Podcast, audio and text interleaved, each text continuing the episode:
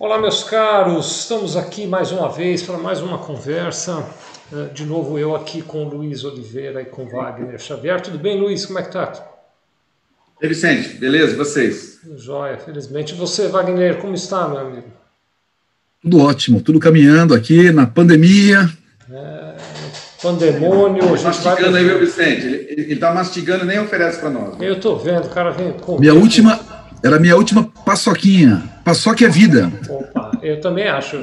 Diz que bacon é vida. Não, diz que bacon é alegria, bacon é vida. Sei lá, tem uma coisa com bacon também. Né? Tudo que é bom é vida e é alegria. É. Muito bem. A gente vem conversando já há algum tempo, né? Essa é a quarta conversa que a gente faz para falar a respeito da simbiose, que é a plataforma que a OMI lançou e que é uma plataforma, eu tenho repetido isso várias vezes, né? mas acho que é sempre bom repetir, porque talvez você não tenha ouvido ainda, né? É uma plataforma que permite que você tenha uma metodologia para fazer consultoria. Como a gente já falou várias vezes aqui, todo mundo, todos concordam né?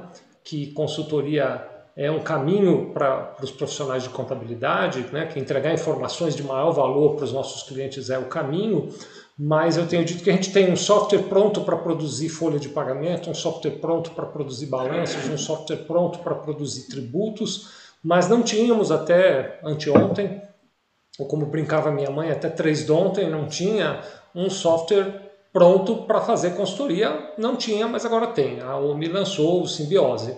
E a, o Simbiose tem um, um caminho, né? é uma, uma uma jornada que você faz junto com o teu cliente, você contador vai fazendo essa viagem junto com o teu cliente para fazer uma análise da empresa dele durante essa etapa de diagnóstico, que é a etapa que a gente está percorrendo. Nós já fizemos, então, esse é o quarto encontro, nós fizemos o primeiro encontro onde a gente tinha o diagnóstico de sobrevivência, né? Luiz Wagner, me ajudam aí para ver se é isso mesmo, né? Exatamente. Um segundo encontro foi para falar sobre a análise de competitividade em relação aos concorrentes, não era? E semana passada foi a análise SWOT dos concorrentes, é isso, não Isso, daí fechou-se a primeira parte aí do ambiente externo. Exatamente. Que é o ambiente externo, exatamente. Uh, e hoje, o, combinado, o prato do dia, além da paçoquinha que o, o, Wagner deixou agora todo mundo com vontade, o prato do dia hoje é falar de clientes, é isso mesmo, pessoal? É, análise de clientes. Vou fazer análise de clientes, tá bom. De então a gente vai fazer uma é, análise de competitividade sob a perspectiva do cliente, é isso, Luiz?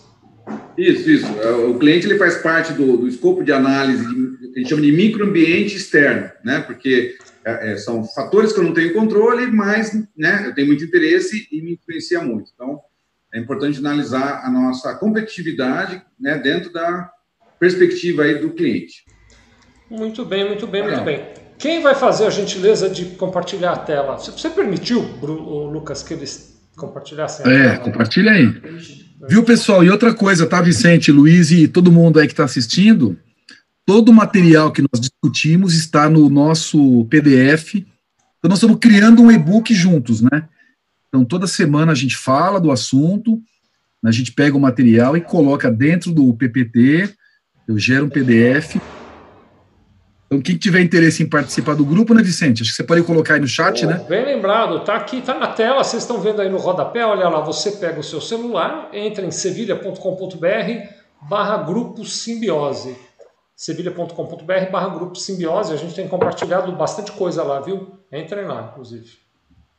Nós já temos mais de 500 inscritos, Vicente? Mais de 500 contadores inscritos na plataforma. Nossa, que bacana, que bacana. É, boa galera. Muito legal, muito legal. E... Ó, a Cláudia Oliveira, por aí... exemplo, está dando um depoimento aqui, Wagner, dizendo que começou ah. a usar o Omni Simbiose, inclusive para fazer o da empresa dela, começou a montar o, o, diagnóstico da empresa dela, e diz que de fato a ferramenta é muito boa, os indicadores em tempo real são fantásticos. Muito obrigado, Cláudia.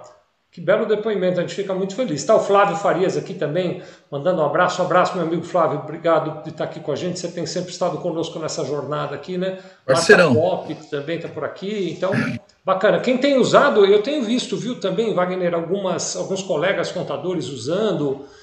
E, é, assim, os depoimentos têm sido bem positivos, viu, cara? Bem legal. Bem legal. E é legal, né? Eu gosto de ouvir quando o cara fala que o cliente saiu de lá tipo, desconfortável. Desmontado, né? porque é sinal que a, a, é sinal de que tem muita coisa para melhorar na empresa dele, né? Então acho que você sai do médico, né? O médico fala, você, você come errado, você não faz esporte e você sai assim, meu Deus, né? Então acho que isso é o esse é um efeito legal, porque é o efeito que você vai conseguir é, oferecer alguns serviços para eles e, e ajudar esses empresários. Quer dizer, durante esses encontros aqui, o que, que a gente está fazendo? Estou dizendo que esse é o quarto, já fizemos então três, estamos fazendo o quarto agora. O que nós estamos fazendo uhum. é fazendo o diagnóstico como se você fosse o nosso cliente. Nós estamos fazendo junto com você aqui um diagnóstico que você faria com um cliente teu de consultoria. Né? Uh, acho que agora a gente podia mostrar a tela então do, do, do, do diagnóstico de competitividade dos, da, da perspectiva dos clientes.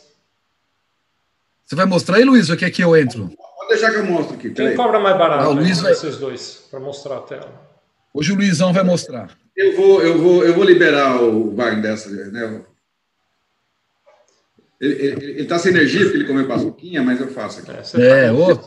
Faz você. Está aparecendo aí, Vicente? Está aparecendo tá. aqui os, os reloginhos do nosso dashboard aqui que indica a situação. Aliás, essa nossa empresa aí tá péssima, hein, cara? O interno está terrível. A sobrevivência dela é 16% a taxa de sobrevivência, o ambiente interno baixíssimo também. Essa empresa está condenada à morte. Vamos salvá-la, vamos salvá-la. É, vamos salvar então. Bora, isso aí. Bom, vamos entrar aqui nos, nos, é, nos clientes. Bom, para quem já viu o concorrente, mas a gente explica de novo, né? É muito similar a ideia basicamente é, é, é você escolher né, é, é, cinco clientes e, né, e aí acho que vale a pena a gente falar um pouquinho, né, como é que se escolhe esses clientes, né, que tipo de cliente, como a gente também discutiu, que tipo de, de concorrente é interessante nós fazermos uma comparação, aqui né, é, é interessante nós pensarmos que tipo de cliente nós queremos avaliar, né, e né, já vou dar minha opinião, aí quero ver o Vicente e o Wagner também, né? É, o clássico é você pegar aqueles seus clientes mais importantes, que têm maior participação na, na sua receita, etc. Isso aí eu acho que né, é, é óbvio. E também tem clientes, eu, eu para simplificar, vou colocar três categorias de clientes. Tem aqueles clientes potenciais, ele ainda não é um cliente grande, mas ele tem potencial de ser. Então, eu quero trabalhar com esse cliente, eu quero ver a opinião dele para poder né, é, crescer com esse cliente. E tem uma, uma, terceira categoria, que são os clientes vai, é, exigentes, né? aqueles clientes muito críticos, muito. É, né, porque é bom ter uma visão mais. Né, aquele que exige mais da gente, né, que vai ser difícil você agradá-lo. Então, é bom também você ter a percepção dele, se quiser ter um escopo de avaliação mais, né, mais diverso, mais amplo, para poder fazer essa análise aí. Aí, não sei como é que vocês enxergam a escolha do, do cliente aí, Vicente Wagner? Eu quero dar uma opinião, sim, nessa história. Aliás, eu quero dar uma opinião, independente de que cliente vai ser escolhido ou não, né? Porque a ideia agora, você que está aí nos acompanhando, o que, é que nós vamos fazer? Nós vamos pegar cinco clientes que representem o tipo de cliente que o. o, o então, imagine, eu, eu, como contador, tenho uma empresa que eh, para quem eu vou prestar consultoria. Então, eu vou pegar cinco clientes dessa empresa para a gente fazer uma análise de competitividade, né? Uh, você veja como a coisa é profunda, você que está aqui nos acompanhando agora, uh, que até a escolha de que clientes vão entrar aí é uma coisa que merece reflexão, né, Luiz e Wagner? Não é simplesmente deixar o nosso cliente de consultoria escolher que clientes serão. Porque tem, será, é. Luiz, você que tem muita experiência de campo de consultoria, não tem um viés? Porque, por exemplo, eu posso colocar aqui só os clientes, se eu for colocar clientes nominalmente, daqui a pouco eu falo de categorias, mas se eu for pôr o cliente é, ABC, o cliente 123, o cliente XYZ, né? Eu posso escolher, por exemplo, só clientes que me adoram. E aí eu vou ter uma mega competitividade junto a esses clientes que me adoram. Eu estou fazendo uma, uma amostragem adequada, né? Uh, eu estou aqui para fazer uma comparação que é, a ideia da comparação é boa, talvez a prática não seja tão boa assim, né? Como é que você, você é, vê, por exemplo, às vezes eles dizendo lá, fazendo uma, uma pesquisa eleitoral para dizer quem vai ser eleito governador do estado? É, São Paulo, por exemplo, tem 40 e tantos milhões de pessoas que vivem no estado de São Paulo. Eles conversam com duas mil pessoas e sabem dizer quem vai ser eleito governador. Como é que eles fazem isso? Eles escolhem duas mil pessoas que representam bem a população de São Paulo. Então, escolher esses cinco clientes, ou esses, sejam eles clientes nominais ou sejam grupos de clientes, depende de ter esse objetivo, de você ter a sua, o seu tipo de público muito bem representado. Né? Então, o Luiz já colocou aqui a hipótese de até não clientes estarem representados aí, né? aquele cliente que é potencial cliente, mas que hoje compra ou contrata do concorrente, não de mim, não é verdade? A gente pode ter até esse olhar. Né? É, a, única restrição aí, Vicente, é que eu tenho, como eu vou é, é, avaliar a opinião dele sobre né, a minha empresa, é, ele tem que me conhecer. Então, é, eu não posso é, fazer um, um achismo muito né, distante, que aí também vai ter um viés na avaliação. Né? Então, reforçando o que você colocou, Vicente, a, a, a, com relação a escolher os clientes, né? É, claro que a gente vai tem a tendência de buscar clientes que a gente tem melhor relacionamento, que né, se sente mais íntimo, etc mas é, a gente tem que buscar uma, né, uma, uma, diversidade de tipos de clientes se a gente quer aumentar, né, é, é ter novos clientes, aumentar nosso, nosso portfólio de clientes também. Então, é importante ter uma diversidade de clientes, né, e aí você pode criar categorias ou, ou tipos de clientes. Então, acho que com certeza clientes que, né, maiores, que são significativos, não tem dúvida, né, mas buscar outros tipos de clientes, né, os potenciais, é, se não tem um potencial que não é cliente, mas ele, é, mas você tem um, um, um, potencial que ele é um cliente pequeno, né, é, percentualmente falando em termos de receita, mas tem chance de crescer também é uma forma, pelo menos você tem relacionamento com ele, ele você sabe mais ou menos ah, como ele, ele te enxerga, né? Porque nesse momento essa avaliação é uma percepção da empresa com relação ao que o cliente acha dela, né?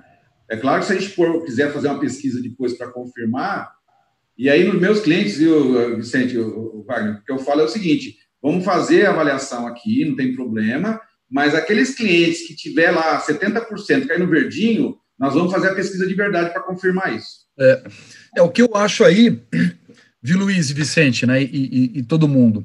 Vou pegar o caso da OB, né, que tem milhares de clientes. Então, se você colocar cinco, ele não representa o universo. É um desafio, né? É verdade. O que eu acho interessante aí é agrupar, entendeu? Vamos pegar o um exemplo de uma contabilidade. Então, eu atendo lá, por exemplo, lucro real, simples nacional, lucro presumido. Eu atendo posto de gasolina, farmácias e, e empresa de serviço, tá? Uhum. Você conseguir agrupar, então, por exemplo, eu atendo agrupar muito... a partir da persona, né, Wagner? É, criar uma persona. Uhum. Então, você, né? Eu não estou falando com o cliente A, eu estou falando com aquela persona. É, então, indústria, por exemplo, clientes indústria, clientes de serviços, né? É, eu, eu falo assim, ó, por exemplo, eu como contador, exemplo, né? Eu atendo muito bem empresa de serviço, porque eu tenho um sistema legal, a minha equipe conhece muito a parte de serviço, a parte tributária. Agora, a parte de eu já não atendo tão bem, porque eu tenho alguns gaps, algumas deficiências. E indústria, então talvez criar criar personas para você não definir cinco clientes, né? Exatamente cinco. É, muito bem. E aí mesmo quando Principalmente quem tem muito cliente, né? É. Personas. Por exemplo, é indústria pequena e grande, né? É. Demandas diferentes também. Então, você pode é. categorizar, né? É, agrupar e categorizar esse grupo de clientes. Você tem que imaginar aqui, pessoal, o grande objetivo final. O objetivo não é fazer uma análise de satisfação do cliente. O objetivo aqui é você mapear como que você atende os seus clientes, né? Como que você está em relação a preço, qualidade, entrega, inovação, portfólio. Até colocar cinco grandes grupos que te represente, né? Para você poder saber o que, que você tem que melhorar. Eu acho que é esse que é o, é o objetivo final, né? Aonde que eu sou bom e aonde que eu não sou. Não é isso? Né, Luiz e Vicente? Sim. É, é eu, já, eu já fiz essa análise com categorias, né, por setor, né? Eu acho que uhum funciona bem também. É claro que existe uma. Quando é um cliente específico que você consegue nominar, é mais fácil você entender a percepção dele e até checar isso aí. Quando é um grupo, né, você tem que fazer uma, é, é, é uma, uma, percepção na média, né, no, no geral. Né, pode ser que alguns deles não compartilhem dessa visão, mas é um geral. Né, é só. É, é, é uma alta avaliação nesse primeiro momento para dar uma noção né, de como a gente está nessas cinco categorias de avaliação aqui. Claro. Deixa, deixa eu fazer mais uma pergunta você... para o Wagner e para o Luiz aqui, e para você que está nos assistindo aqui também poder refletir junto conosco, né? nós estamos transmitindo ao vivo agora, 23 de junho, 14 17. É, então, Luiz, o que a gente está fazendo aqui, eu até vi aqui na tela aí, você já colocou o um, nome do cliente A, do cliente B, do cliente C, eu vou aí coloco, pode ser o nome de uma empresa ou pode ser uma categoria de clientes, uma persona de clientes. Né? Pode ser clientes de serviços. É. Né? Então, eu posso ter. É, é, então, assim, a primeira conversa do consultor que está aplicando simbiose numa empresa é como é que nós vamos escolher esses clientes? Como é que a gente faz uhum. a definição de quais são os clientes que vão servir de modelo? Porque, mesmo que eu não tenha milhares de clientes, é muito difícil encontrar uma empresa que só tenha cinco clientes. Né? Sempre tem mais. Uhum.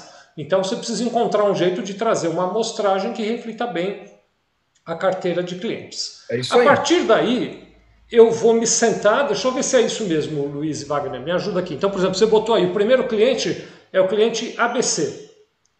Vamos supor que esse cliente ABC ele seja um, um, uma persona de cliente. Então ele é um tipo de cliente. Então são todos os clientes que têm esse comportamento do tipo ABC.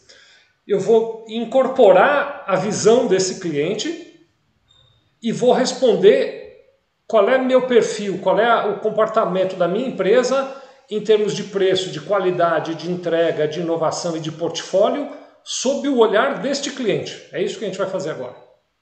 É isso, é. Então, é vamos pegar um exemplo aqui, Vicente, para ficar claro. Eu estou na categoria de avaliação preço e eu estou no cliente ABC ou na persona ABC aqui. Uhum. A ideia é a nossa percepção com esse tipo de cliente, é, para simplificar, se eu estou atendendo a expectativa dele, se eu, estou encantando esse cliente, estou entregando a mais do que ele espera, ou se eu estou decepcionando, eu estou abaixo do que ele gostaria. Geralmente a gente sabe disso por feedback, por reclamação, por ligação, por estresse que às vezes tem com pode ocorrer com o cliente. Então, essa pessoa no, no, dia a dia você acaba tendo com relação a, a essas categorias de clientes. Né? E aí eu faço essa reflexão para o, o, o, cliente ABC em termos de preço, qualidade, entrega, inovação e portfólio. Antes da gente simular essa, essa, essa análise, Luiz e Wagner, eu queria fazer uma outra pergunta para vocês aqui. Né? Quem do meu cliente, então eu tenho um cliente meu que é está contratando essa consultoria, eu sou contador, ele quer que eu ajude ele a fazer essa avaliação.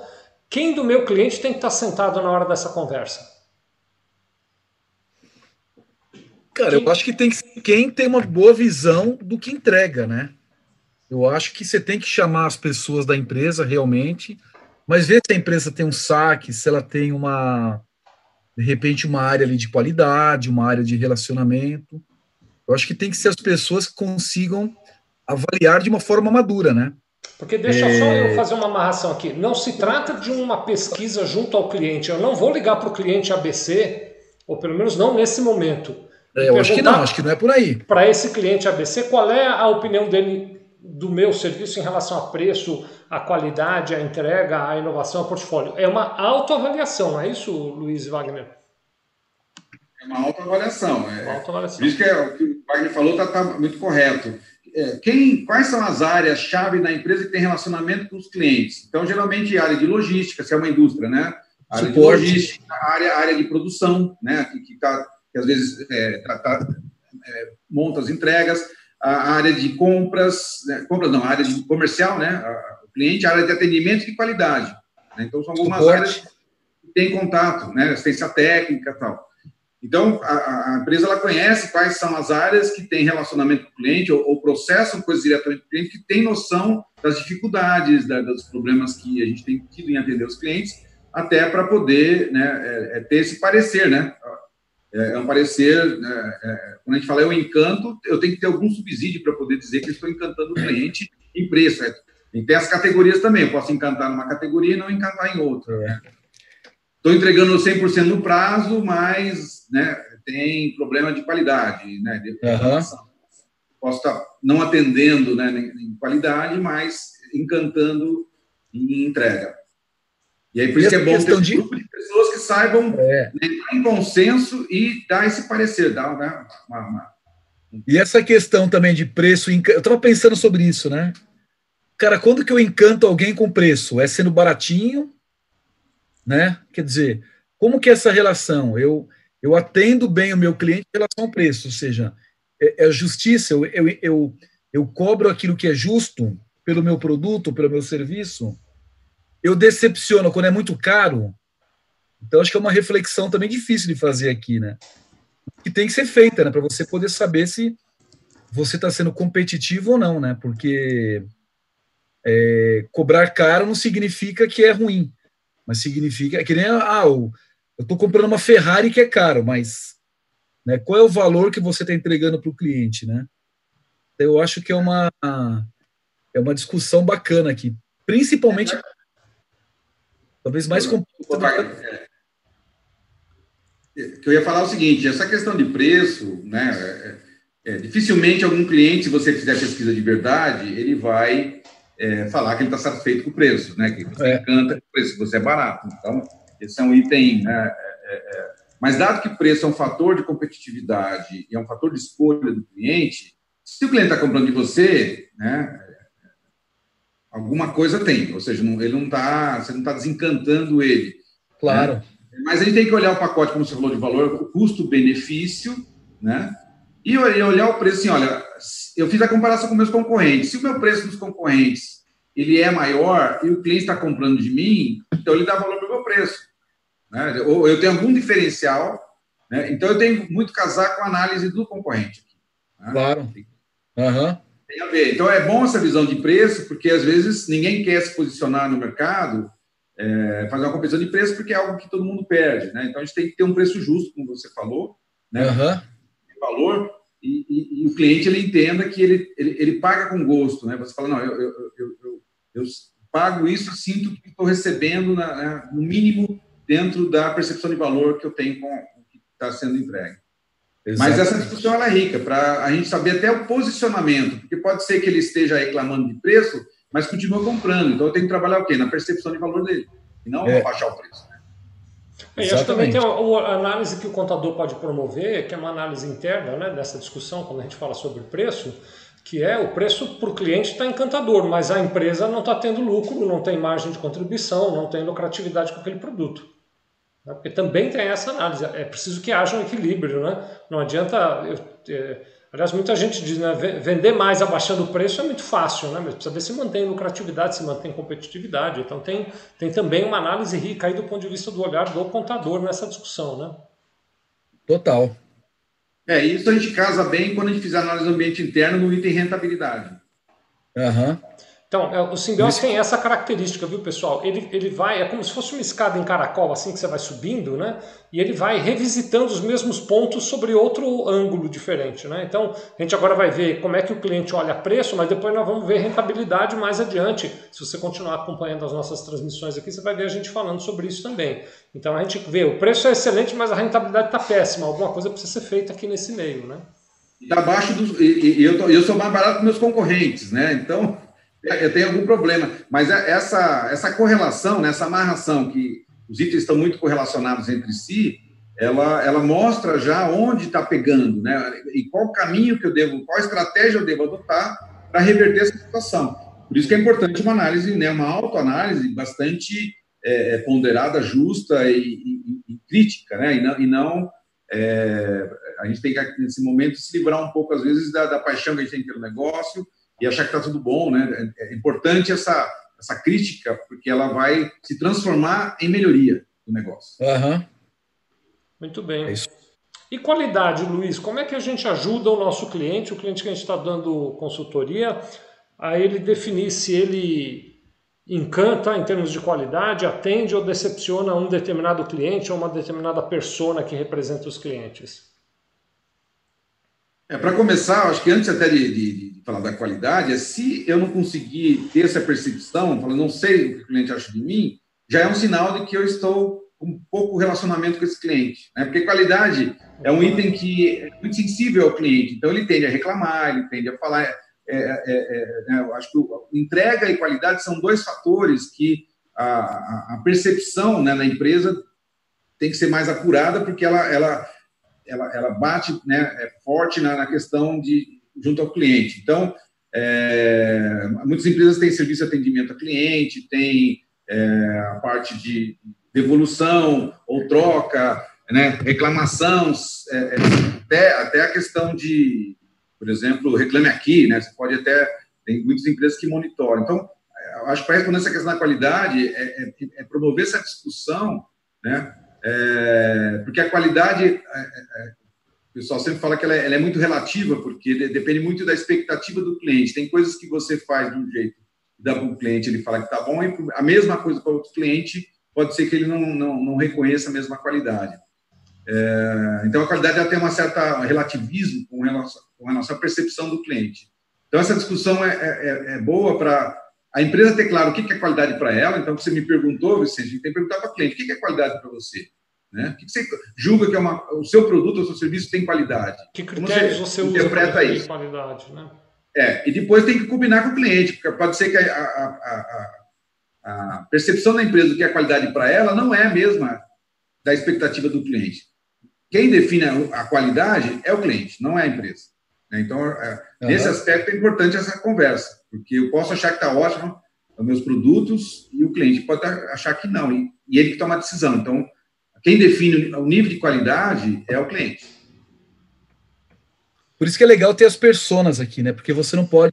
Senão você vai pegar o cliente mais exigente do mundo, que eventualmente reclama de tudo, e muitas vezes a qualidade está ok na maioria ele, dos ele casos. Ele é só um outlier, né? Ele está fora da linha padrão, ele não é o cliente é. padrão, né?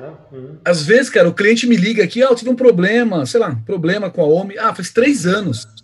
Cara, o cara tá indo com aquela percepção de teve um problema há três anos, ou seja, e, e também tem uma coisa bem interessante, né? Quando você está no caos, o problema é, é, é, assim, você tem mil problemas, né? Então eu tenho mil, uma lista de mil coisas. Então tem um monte de problema. Tá ruim. Às vezes está tudo tão bem e o cara tem dois problemas que também tá ruim. Então ele perde a, o, perde a noção de limite né, da qualidade. Uhum. Então, às vezes, um problema no cliente é um problema maço. O outro, o outro fala, eu tenho 100. Se eu tivesse 10, estaria ótimo, né? Porque eu, essas são as grandezas, né? É, então isso aí tem que ficar bem claro também, senão dá um viés danado aí. Senão é, você vai achar que não tá, o que tá péssimo e não tá. O que a gente está é. fazendo aqui, né, pessoal? Vocês estão nos assistindo, obrigado pela companhia de vocês.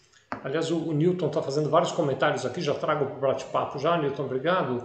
É, o que a gente está fazendo aqui é simulando a conversa que um consultor tem que ter com o cliente. Esses são os temas que a gente tinha que estar tá provocando com o cliente agora, né? É. Na verdade, são é, esses questionamentos, essas provocações que você vai entregando para o seu cliente, né? E vai ajudando o cliente a perceber a situação. Por exemplo, o, Wagner trouxe um assunto aqui no, no quesito qualidade que é muito interessante. Eu vejo muito isso, sabe, Wagner? Você pega o cliente mais exigente de todos, e tem uhum. gente que é extremamente exigente, o Luiz falava até disso quando na fala dele agora há pouco, né? e que ele exige um nível de perfeição, um nível de, de, de, de acabamento, um nível de, de, de, critérios internos do produto, de predicados do produto gigantesco. E aí o que, que acontece? Esse indivíduo uhum. ele representa uma exceção na, no, no, comportamento padrão dos teus clientes. A maioria dos teus clientes Total, não, não se comporta dessa forma. Ele representa uma exceção. Mas é comum que esse indivíduo faça muito barulho. Porque quem tem esse comportamento uhum. de ser altamente exigente é, ao mesmo tempo, vou usar essa palavra na falta de outra, me ajudem, altamente bocudo. Ele, ele faz muito barulho, ele, ele abre muita Persua... boca. Né? Persuasivo. É, e acaba aparecendo. Ele, ele é formador de opinião. Formador de opinião, é. Não sei se formador de opinião, mas ele, ele, ele causa muito barulho e tal, né? Causa Aí, muito. Olha Fala a tentação que um cliente nosso de consultoria pode ter elevar o padrão de qualidade para aquele nível. E elevar esse padrão de qualidade representa custar mais no processo produtivo. Claro. E ter um padrão de qualidade mais alto, mais caro, que os outros clientes não vão perceber valor, que os outros milhões ou milhares ou centenas de clientes dele não vai perceber valor. Então, Exatamente. às vezes, para você atender a demanda de um certo cliente, você vai gastar muito mais e os outros não vão, você não vai ter recuperação desse valor depois. Né? É. Se, se, a gente puder levar isso para um, um ambiente de, de, de, indústria automobilística, por exemplo, né? você vai numa marca qualquer, sei lá, Volkswagen, você sabe que eu até me ajudem vocês, a Volkswagen ela tem um, uma, um lotezinho de carros ali que eu nem sei qual é qual. De repente o Lucas aqui, você manja de carro, Lucas? Não, não manja não. Porque tem o Up, aí acho que tem o Fox, Não. Tem o Gol, tem, não tem vários carros que são bem parecidos até um do outro e tal, né? Sim. Mas cada um deles Polo. tem uma distância em termos de acabamento. Tem o Polo, isso mesmo. Cada um deles tem uma distância em termos de acabamento, não é isso? Cada um tem um certo tipo isso. de acabamento. Então, como é que a Volkswagen, por exemplo, cuidou disso? Olha, se você quer um carro mais elegante, por exemplo, vamos supor que qualidade para você é acabamento interno. Talvez você tenha que ir mais para o Gol e menos para o Up. Se você uhum. quer um acabamento melhor ainda, talvez você tenha que ir para o Golf e não claro, é. o Up. Ela vai oferecendo outros produtos. Mas ela não, a Volkswagen ela não fez um esforço, que eu estou querendo dizer isso em termos de qualidade, de ter no Up todos os predicados de qualidade que claro. o Golf tem. Porque não seria possível vender Up pelo preço é. competitivo se você começa a colocar tantos elementos de qualidade dentro dele. Então, uhum. até essa discussão a gente tem que ter junto com o cliente também para colaborar. Eu trabalhei, eu trabalhei muito na área de software, né, Vicente? Até hoje eu trabalho com software. Ó, é, tomei uma aula aqui do Newton. Up, Fox, Go, Polo, Virtus e outros. Obrigado. É, então. Eu trabalhei muito com software, né? E lá na empresa que eu trabalhei, né, na, na TOTOS e na, na própria OMI, sempre tinha isso, né? O vendedor chegava assim, cara, o sistema tem que ter tal rotina. Porque se tiver tal rotina, vão vender para o mundo inteiro. Ah. Fazia porra rotina para ele, Cara, não vendia nada, zero. Ou seja, porque alguém pediu, alguém fez aquele barulho, de repente, então, aquilo não é barulho Aquilo é uma exceção. A homem tem muito isso. A homem, não, não a homem não tem, não tinha, é, não tinha parte de, é, vou dar um exemplo aqui, boleto unificado no contador, que é o serviço fixo e variável. Não, se tiver isso, cara, a gente lançou. Tudo bem, deve ter aí uns 300 contadores, que, meu, legal, bacana, mas tem 60 mil, cara, aqui, ó, entendeu? É, é, é. Então, na verdade... O Newton Cunha aqui está dizendo, ó, se você for comparar Toyota, Renault, Volks, Fiat, cada um tem um padrão de qualidade e de exigência diferente, é isso mesmo. Claro. O que você não pode é tratar exceções como regra, você tem que trabalhar na regra aqui. Acho que essa é a chave do negócio. Ah, os conta... Eu vejo na Naomi, ah, os contadores estão reclamando. Até o Rafa brinca muito, fala, tá bom, é, os contadores quantos? A dois. Entendeu? Vai ver, não é dois, é um. Então é porque faz um barulho danado por conta, às vezes, da mesma coisa. O lance... deixa, deixa eu só fazer um contraponto aqui, que é o seguinte, né? O Vicente comentou lá atrás que é, às vezes essa pessoa que vocês estão falando, que é o cara muito exigente, né? E eu acho correto falar que é um outlier, outlier é, é, é, é né? eu sou estatístico, então né, eu trabalho bastante com essas coisas. E outliers são dados que fogem daquele padrão, né? Daquele é. padrão.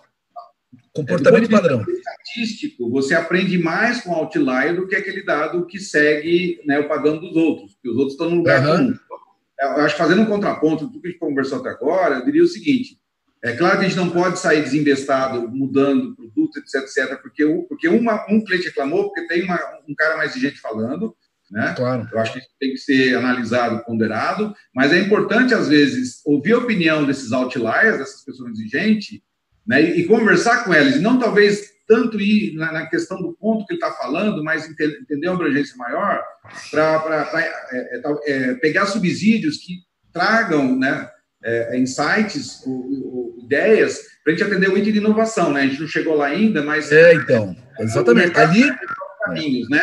E é claro que tem que ser muito bem pensado e ponderado, mas eu não descartaria os outliers e nem, né? Tanto que do ponto de vista estatístico, você nunca pode desprezar um dado outlier, né? É, a não ser que ele seja um dado errado, né? Coletado errado, mas se ele é um dado correto, uhum. eu aprendi muito mais com ele. Então, existe um aprendizado que, de novo, é, a gente não deve é, é, anular tudo de bom que nós fizemos qualidade do produto ou de um serviço, porque um cliente reclamou, né? E a maioria está satisfeita. Acho que gente tem que ter essa noção mas também falar, bom, eu não vou alterar por causa disso, mas deixa eu conversar com ele, porque de repente ele me traga, ele me traz eh, insights, inputs que podem me ajudar a inovar e melhorar né, o meu serviço como um todo, não só naquele. É o, cara, é, é, é, o cara que pensa fora da caixa, né? Mas aqui, aqui, né, Luiz, assim, você quer medir como que você tá, como é que está a sua qualidade. Então é questão do peso, né? Se você der um peso para um em detrimento de não, então, no caso aqui, só tem um, você tem Você tem, na maioria, você está encantando e tem um que está decepcionado, põe eu encanto. É, é claro. reflete a, a opinião daquela maioria daqueles clientes. Nesse ponto, Assim como, assim como tem o contrário também, aquele cliente que está satisfeito, está encantado, mas que ela não conhece nada do seu produto. Também não vale, também não é iludido, né? Ele está iludido. Também né? é, ele está te dando, é, ele está só é, jogando para a torcida. É o teatro, né? Ah, tá maravilhoso, mas nunca usou o sistema. Quem usa é o usuário. Aí chama o usuário, o usuário tem um monte de dúvida tal.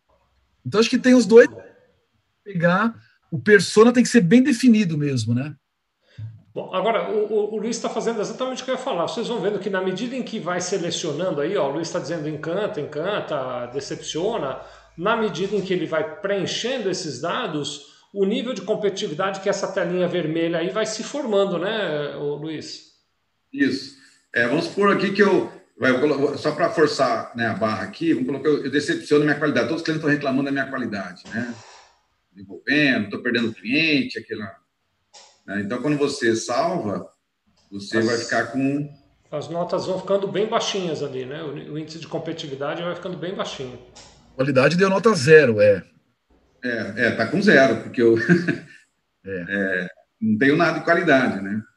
É outra coisa que eu estou lendo aqui também que vale a pena olhar, né? Assim, a gente vai tendo insights, né? Imagine que um, dois decepcionam e dois adoram. É o Likert, né? Escala de Likert. Então, é. dois, a média, todo mundo gosta, né? Porque imagina, nota um, dois, três, quatro. Dois adoram, é oito, né? E dois odeiam, dois. Aí você pega 12, divide por quatro, dá três. Ou seja, na média, tá três. Ninguém colocou três, né? Então tem que tomar muito cuidado com os extremos também. Que dois, dece dois decepcionam e dois adoram, tem alguma coisa errada, cara, ou na amostra ou em quem respondeu.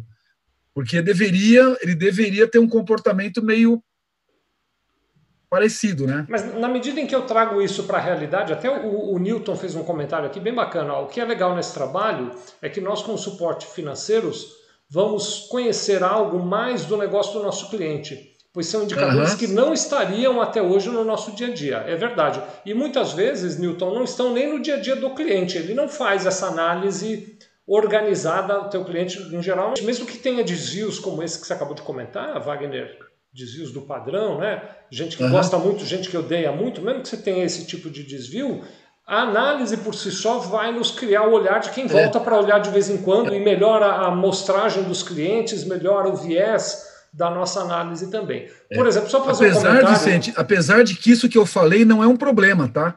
Porque como você criou personas, você tá. pode agradar uma persona e não agradar outra. Não agrada outra, claro, exatamente. Você tem que ter a, a certeza de que aquela opinião representa a maioria. Você sabe que aqui no YouTube, o, o, o Wagner, tem. É, é, não é simples isso, tá? O sistema de avaliação é, do YouTube é thumbs up, né? Você dá um, um positivo ou dá um negativo, né? Estruturar bem as.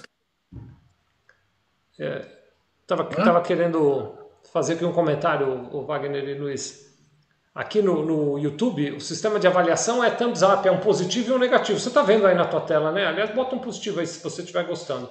Cara, toda vez que a gente vai transmitir, toda vez, toda vez, e com frequência, antes mesmo de iniciar a transmissão, já tem um thumbs down, já tem alguém que tem um cara que vai lá. Se você olhar agora, você vai ver que já tem um aí que botou um dedinho para baixo e tal, né? É, ah. então a gente também tem que ter essa consciência de que o produto que a entrega, em todos os casos, ela não é unânime. Ela precisa claro. atender a, a maioria, né? Então você precisa claro. ter uma situação tal na qual você consiga atender o público adequado. Mas, ô, ô Luiz, é, fala um pouquinho de entrega com a gente, cara. Você, você foi dando nota para tudo aí, mas fala de entrega. É. Não, só quis criar uma diversidade de, de, de classificação aqui para olhar, né? Ficou legal. Uhum. É, entrega, hoje está hoje, né, tá muito ligado à, questão de nível de serviço, né? Na área de serviço usa muito nível de serviço, que é você atender é, dar resposta num certo prazo, né? Seja entregar um produto físico dentro daquele prazo que você fez, né? Acordar com o cliente, seja é, dar uma resposta, né? Às vezes o cliente pede coisas ou você tem que entregar uma informação, um, um relatório, né? Então, a, a, a, eu estou sincronizado e sintonizado com o meu cliente, estou é, é tendo um fluxo, né? A gente tem que pensar em cadeia de valor, né? O fluxo de entrega que eu estou fazendo está é sincronizado com as demandas do cliente e eu não atrapalho o negócio dele, ou seja, porque se ele depende de mim e eu, por alguma razão, não atender né, a se demanda for B2B, dele, né? o prazo dele, eu vou comprometer o negócio dele. Isso ele vai se ressentir, ele vai, ele vai né, ter problemas com o cliente dele. Então, eu, eu vou ser a causa raiz dessa, dessa não entrega. Então, aqui, aqui é o quanto eu estou é, é, sintonizado né, com, ou sincronizado com o ritmo do cliente. Né? Se, ele, se ele quer que ele entregue a cada duas horas alguma coisa, eu preciso entregar né, a cada duas horas também, e se eu falhar, ele não entrega dentro do prazo dele. Então, é, é importante eu estar eu, eu tá conectado com a cadeia de valor do cliente, né? porque, no, no fundo, se a gente pensar a relação cliente-fornecedor, ela faz parte de uma grande cadeia. Então, o fornecedor entrega para o cliente dele, que entrega para o cliente dele, e, e, se alguém falha nessa cadeia, a cadeia inteira perde. Né? É, então, a, a, a, é importante aqui eu entender o quanto eu estou alinhado com a necessidade do cliente se aquela, aqueles prazos, aquela expectativa de entregas, né, é muito ligado a, a, prazo, porque a qualidade a gente já viu, não é a qualidade do produto em si, mas né, a, a, prontidão, né, a reação, né, a rapidez com que eu estou cumprindo né, a expectativa dele, se está atendendo ele né, ou não. Muito bem, muito Exato. bem, muito bem. Uh, Aí o próximo quesito, bom, no caso da entrega você colocou eu atendo para todo mundo e ele ficou com 40% de competitividade em entrega. Então, é, é que assim, né, é, é eu estava esperando alguém falar, eu estava quietinho, né, para ninguém perceber, mas não teve jeito. É, eu estou com uma versão teste aqui que está com quatro clientes, então ele, mesmo que eu dei bom para tudo, ele não chega no 100 porque está faltando bem, só para dar um Só para dar um número aí, vai. E aí, eu tenho a versão teste aqui, né, e, e, e aí o, o quesito ela... próximo é o quesito de inovação, né? Então, esse é um item né, também interessante. Né? Ele, ele, eu acho que esse item ele é provocativo. Né? Dado que a inovação hoje ela é uma necessidade de sobrevivência né, e de crescimento no mercado, né, e fala-se muito inovação, mas a gente sente pela experiência que tem que é muito difícil para as empresas entender né, ou, ou assimilar a inovação para os seus clientes. Então, é, é uma provocação para que as empresas se preocupem. Né? Eu acho que aí, eu, no caso do contador, falando para o seu cliente, né, na, na, consultoria, falar, nós colocamos aqui para que nós começarmos a pensar em inovação, né? para começar a avaliar como o cliente espera essa inovação. Num primeiro momento, né, talvez a, esse cliente do contador não vai ter uma clareza se a, a percepção do cliente dele com relação à inovação, mas já vai ser uma provocação até para começar a levar essas questões, ou seja, quais as tendências de mercado dos seus clientes que vai necessitar que a, a sua empresa também inove para atender né, a mudança de mercado. Né? Então, é, é, é, isso é uma condição de sobrevivência no, no, no médio e longo prazo. Hoje, as empresas que não inovarem... do que é inovação, né, Luiz? Porque é comum as pessoas, eu vejo muitos empreendedores, muita gente que tem um olhar para a inovação como grandes saltos é, e, e, não percebe que a inovação também se faz através de pequenos movimentos, né? Por exemplo, para você que é contador. Aí, Vicente, da perspectiva da própria empresa, vamos colocar assim, né? Aproveitar a pandemia. Você fazia uma venda física e você implantou um sistema de e-commerce, é uma inovação no seu negócio. Ainda que, seja via WhatsApp, né? Ainda que seja uma venda e-commerce pelo WhatsApp, mas já, já é uma inovação. Né? É, pode considerar uma inovação. A inovação é você fazer algo diferente, incorporar coisas novas seu negócio. Uhum. Mesmo que essas coisas já existam em outros mercados e outros setores, ou até nas, nos concorrentes. Né? Não, como eu estava dizendo agora, né, Luiz? Por exemplo, você que é contador, passar a usar o simbiose para ajudar teu cliente, para o teu negócio é uma inovação. Né? O teu cliente vai ver aquilo como inovador, vai dizer, puxa vida, meu cliente vem aqui, perdão, meu contador vem aqui e não conversa comigo só sobre balanços, como disse o Newton lá atrás, né? Fala comigo sobre outras coisas, né? Também. É, e outra coisa, né, pessoal? O, a inovação não está relacionada com grandes transformações, né? É, é. Pode ter uma coisa ser, você pode simplificar alguma coisa na sua empresa de tal modo que é uma inovação. Né? Você melhorou algum processo produtivo, algum, enfim. Ou coisas, como o Vicente colocou, coisas simples, né? Mas que, que caracterizem como uma inovação. Então a inovação também está na simplicidade, né? É difícil para caramba fazer o simples, né? É, manter a coisa simples então, e bem é pensada é muito difícil. Né, Wagner? Por isso que é uma provocação. O que é inovação? Que tipo de. Tem milhões de inovações que uma empresa pode fazer. Agora, qual, claro. qual inovação faz sentido do ponto de vista do cliente? O cliente é. vai, ele vai é, melhorar a percepção de valor para o cliente. Talvez, talvez uma boa definição aqui é, é você entregar para o cliente exatamente aquilo que ele precisa. Né? para que ele se torne melhor, né? Esse às vezes é o grande a grande complexidade, né? Talvez a inovação, Luiz, seja mais fácil, Wagner, perceber pela ausência. Eu, quando eu digo pela ausência, eu digo o seguinte: eu olho para o meu cliente e digo, puxa, eu estou entregando o mesmo produto há muito tempo, do mesmo jeito, para o mesmo cliente, e está faltando inovação. Será que a, a, inovação também tem esse indicador? Estou pedindo ajuda mesmo, viu, Luiz e Wagner? É, eu acho que tem algumas. É, eu acho que essa é uma das, uma das visões, né? é entregar para o cliente aquilo que ele precisa para melhorar o negócio dele. Que na verdade, né, pessoal, você inova para quem? É para você ou para o seu cliente? Então, de repente, é no olhar do seu cliente, né?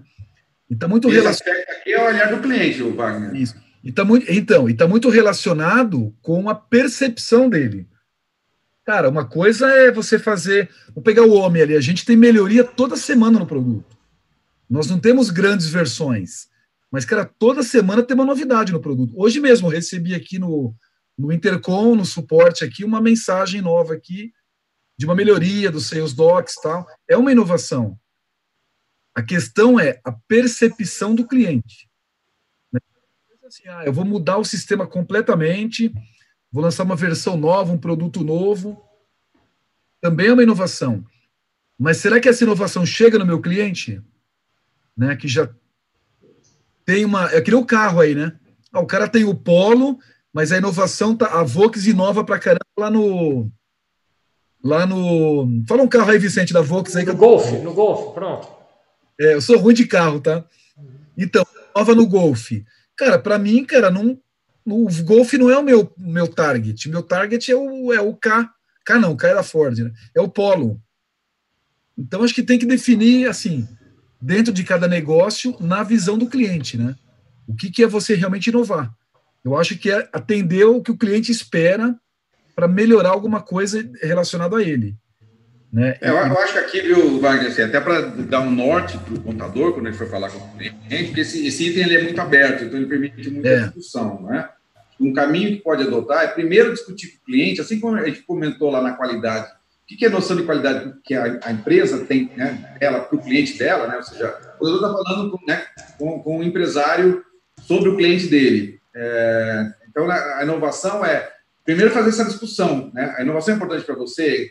Né? É, o que, que você tem de inovação? Até para ter clareza de que inovação não precisa ser algo, né, uma invenção que não existe, né? E sim a adoção de novas práticas que vá é, é, dar uma percepção de valor maior para o seu cliente. Então, é, acho que é nessa linha que tem que ser discutida.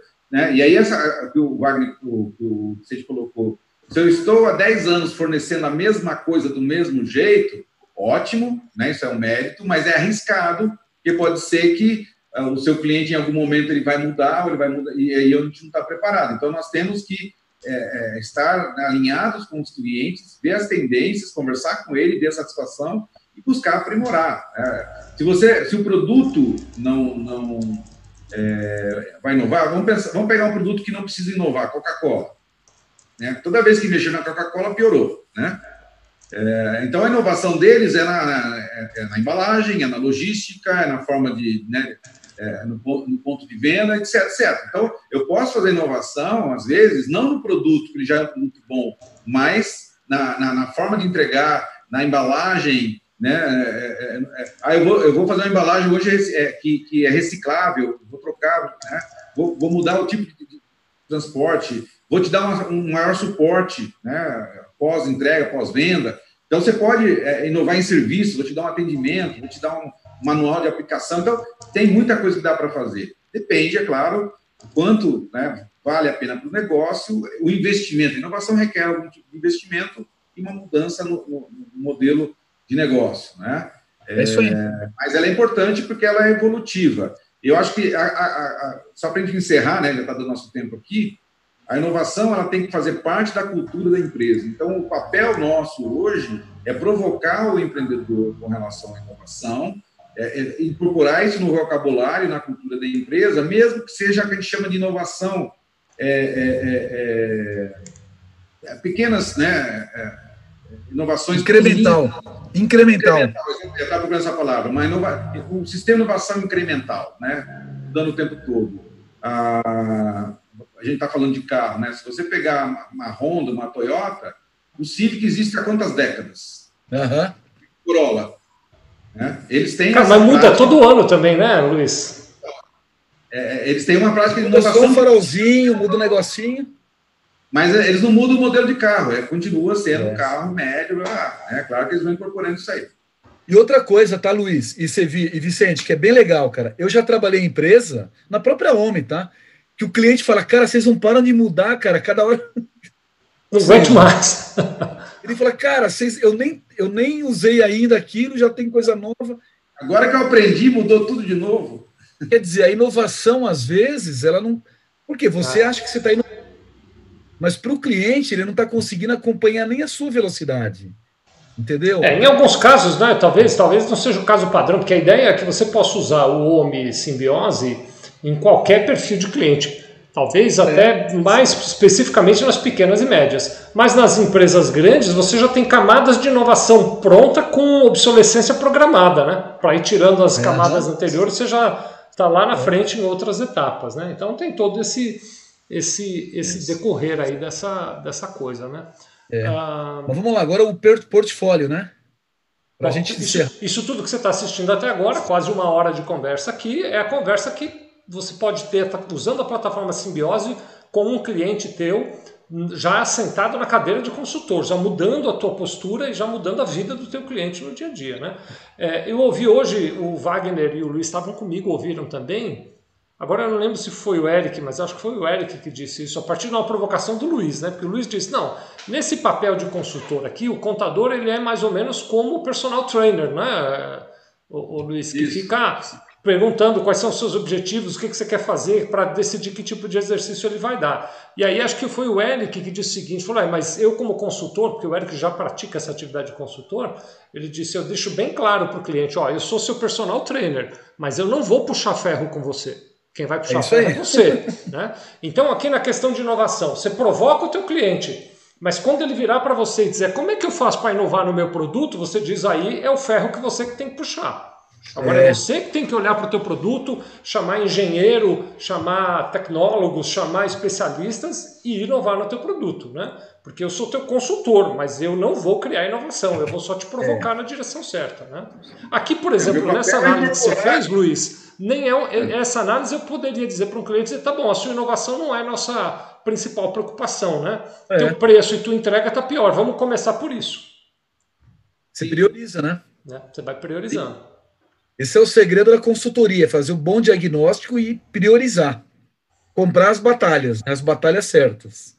É, saber, é, escolher bem as batalhas que. Escolher as, as batalhas. Não dá para você ganhar tudo, é. E que quesitos você recomenda, Luiz, que a gente leve em conta na hora de dizer que atende, encanta ou decepciona sob a perspectiva uh, de portfólio? Então, é, é, isso aqui às vezes tem, tem, uma certa divergência né, de visão, mas a ideia do, do, do portfólio é você ter uma, uma, uma carteira de soluções para o cliente que cubra a necessidade dele, mesmo que você atenda um determinado tipo de, produto, você dê para ele escolhas, né? E você não atenda só parcialmente, ele está muito ligado a, a, né, dentro da, da, sua, do seu conjunto de soluções, o quanto você está cobrindo bem, né? Se você tem um conjunto de soluções é, é, interessantes para atender o cliente.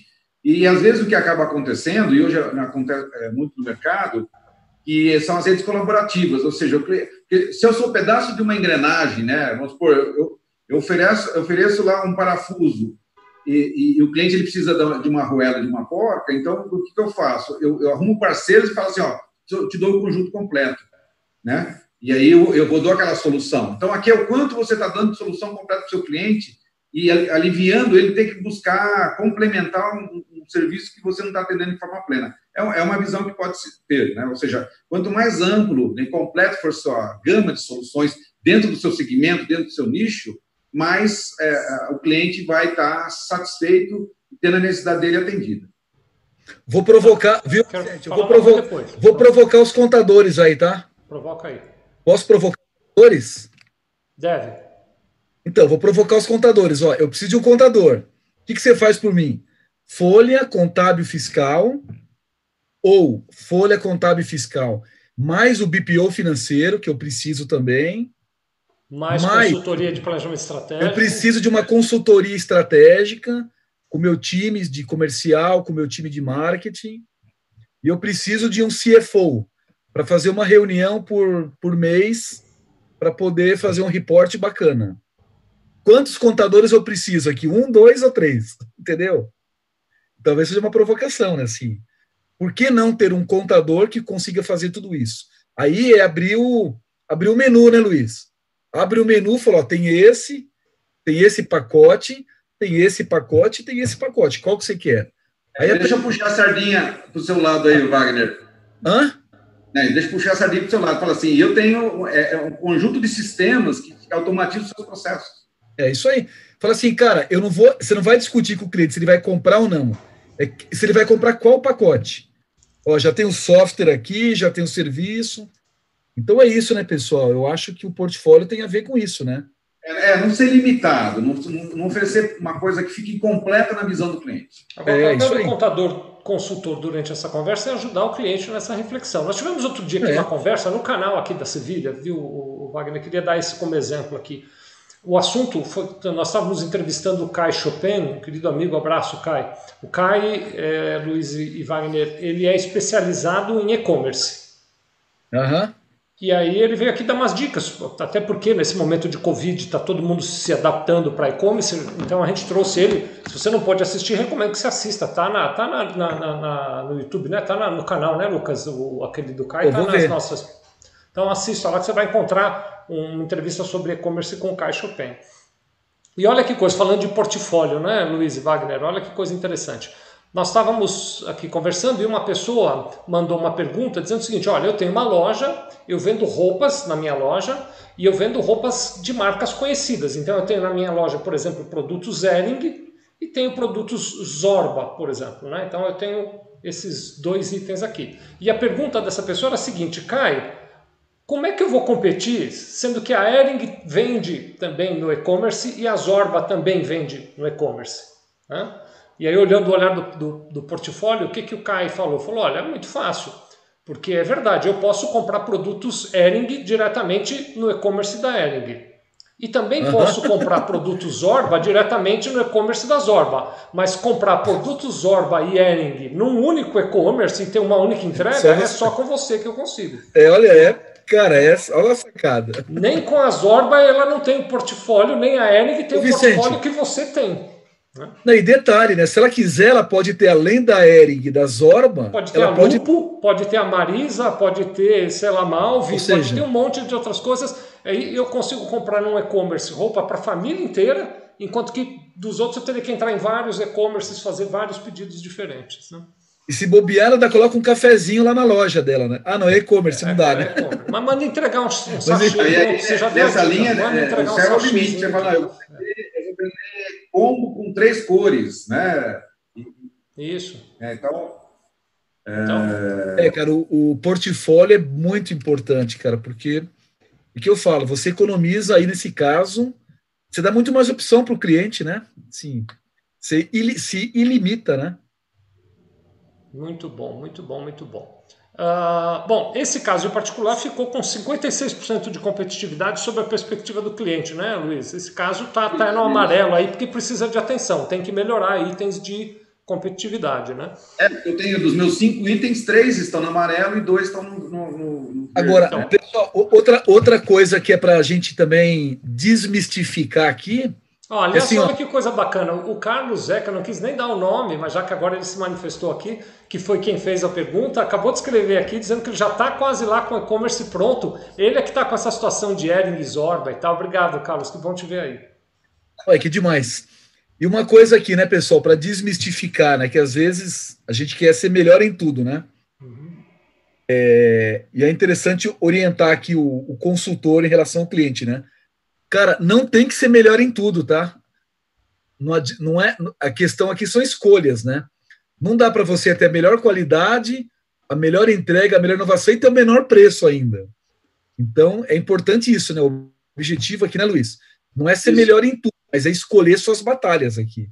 É, eu, tenho que olhar tudo para entender o equilíbrio, né? mas eu, eu, vou, eu vou adotar como uma estratégia a inovação, ou uma entrega mais ágil, então eu posso cobrar melhor porque eu entrego muito rápido, né? Uhum. Eu quero ter um nível de confiança, de qualidade e tal. Então depende muito da estratégia que, que é, é, é, eu, eu, vou fazer um portfólio, dar uma solução bem completa, o cliente não precisa nem pensar nada, faz, então isso também compensa a questão do preço, né? É, é, então eu acho que existe aí uma, né? Como você falou, deixar tudo verdinho vai ser difícil. Né? É, porque não tem, não, não tem almoço grátis, né? Não tem, alguma coisa. Cara, é, é aquela opção, né? Eu tenho, eu tenho chocolate suíço e tenho chocolate do, da, do, da esquina. O que, que eu quero? Eu quero comer o melhor chocolate. Eventualmente, o suíço, né? Ele vai ser mais caro, mas eu quero mais caro, ponto. Entendeu? Isso é fato. Né? Muito bem, muito bem. Aí, que, deixa eu Ô Luiz e Wagner, veja se é assim mesmo. Então, terminamos a reunião de análise de competitividade sobre a perspectiva dos clientes. Então, meu caro cliente, estamos identificando que o teu preço é um assunto que merece atenção, a tua entrega é um assunto que merece atenção e o teu portfólio é um assunto que merece atenção. Vamos agora, que é o tema da reunião da semana que vem, que será 30 de junho às 14 horas, temos outro encontro aqui no YouTube Aí nós vamos fazer uma análise de ameaças e oportunidades que este cenário nos traz, é isso mesmo? Exatamente. Agora, Exatamente, a gente vai para o plano. Que oportunidades eu quero esperar? Fala, Magno. Não, não, pode complementar, Luiz. Então, é, é, é, acho que em função de tudo que foi discutido, porque essa discussão aqui foi muito rica, né? A gente ficou, olha, passou rapidinho uma hora, né? E, e fizemos uma discussão bastante interessante, mas ela, ela até permitiria né, se aprofundar, se quisesse, em cada um desses temas. E isso já ganhou corpo, já ganhou ressonância né, nas pessoas que estão participando da avaliação. Então, o próximo passo é como é que nós transformamos esse conjunto de informação na análise dos clientes e daqueles fatores analisados em oportunidades para a gente explorar e em ameaças naqueles pontos que a gente sentiu que estão né, tão, podem afetar né, o desempenho da empresa, né, o sucesso dela no futuro. Então, então eu fazer, começar a conversa fazer... com o cliente agora, combinando, ótimo, terminamos. No próximo encontro, a gente vai fazer uma análise de ameaças e oportunidades a partir da perspectiva dos seus clientes. Para poder Exatamente. definir que metas, que ações a gente vai tomar depois. É isso, né? O que, que a gente vai melhorar, né? Muito bom. Muito bom. Acho que por hoje foi bastante bom, hein, pessoal? Se vocês concordarem, vou propor que a gente termine já combinando então de voltar 30 de junho, 14 horas, a gente vai estar aqui de novo. Uh, Luiz, você quer dar seu até logo? Até logo a todos e nos encontramos terça-feira que vem. Muito bom. Meu querido Wagner, suas despedidas sem lágrimas hoje, hein? Por favor, se controle. É... Queria agradecer aí, Vicente, Luiz, está sendo muito legal essa jornada com vocês, é, com todo mundo. Eu vou atualizar aqui aquele PPT nosso, né, da semana. Vou incluir essa, vou incluir essa telinha aqui com alguns comentários do que a gente falou. Mando no grupo para todo mundo que tiver, né, que tiver acompanhando. E próxima terça, né, Vicente? Próxima terça, dia 30, 14 horas, nós estaremos aqui até lá vocês fiquem todos com Deus. Obrigado pela participação de todos. Continuem acompanhando essa jornada de simbiose. Eu acho que é essa jornada que vai transformar o segmento de contabilidade. Venha conosco durante ela. Lembrando que os vídeos anteriores tem uma playlist que o Lucas fez, está aqui no youtube.com.br Sevilha Contabilidade. Você pega lá, tá bom? Cláudia... E coloquem os comentários do, dos trabalhos nos grupos para a gente acompanhando. Isso mesmo. A Cláudia acabou de fazer um comentário aqui sobre saber precificar será decisivo eu acho que sim também, né? Uh, e o Alexandre está falando que as informações foram muito ricas. Quero relembrar a Cláudia, o Alexandre. Então, a gente já fez alguns encontros aí, não é um webinar, é uma reunião em que a gente está discutindo com outros contadores que estão usando a ferramenta como utilizar, né? Uh, se você está lá no grupo, se não, entra no grupo, sevilha.com.br barra grupo simbiose. A gente divulga essas reuniões, de repente você participa nas próximas e troca algumas ideias conosco sobre como precificar. Newton também está convidado, o Carlos Zeca vem conosco sim, a Contabilidade 4.0 com o Odair Bergamo pode vir também se juntar a nós. Vai ser um prazer ter vocês num bate-papo maior. Uh, e aí sim, nessas reuniões que a gente faz de vez em quando, é uma conversa mesmo, não é webinar como hoje, né? Então. Vicente, estão falando. Manda aí. É... Não, você comentou lá. da contabilidade 4.0. Já tem gente falando da 5.0, eu já não sei nem que número que tá, cara, mas. É, mas é cara. É. Você, sabe, você deve ouvir a Rádio Rock, você ouve. Agora é, acabou o webinar, tá? Agora é bobagem, viu, pessoal? Ah, você ouve não, a Rádio Rock, minha... Wagner? Eu tenho minha rádio aqui em casa já, aqui, ó. É, eu sei que você tem, mas eu ouço a 89, sabe? A Rádio Rock. Ah, sim, claro. Então eles têm, um, tem aquele. É, o Zé Luiz, sabe, que é um apresentador lá da. da sim, sim. É, e ele tinha um programa chamado Do Balacobaco. Aham, sim. Ele lançou uma versão nova, né? Ah. Ele chamou de Do Balacobaco 2.0. Não é 2.0, é. que era Zé Luiz, né? Ficou Do Balacobaco 2.0. Então a próxima contabilidade é contabilidade não sei o que ponto zero. Já tá é, combinado. alguma coisa ponto zero. Já está combinado. Pessoal, mas é isso. Valeu, gente. Tchau, pessoal. Fiquem com Deus. Luquinha, pode acabar. Valeu.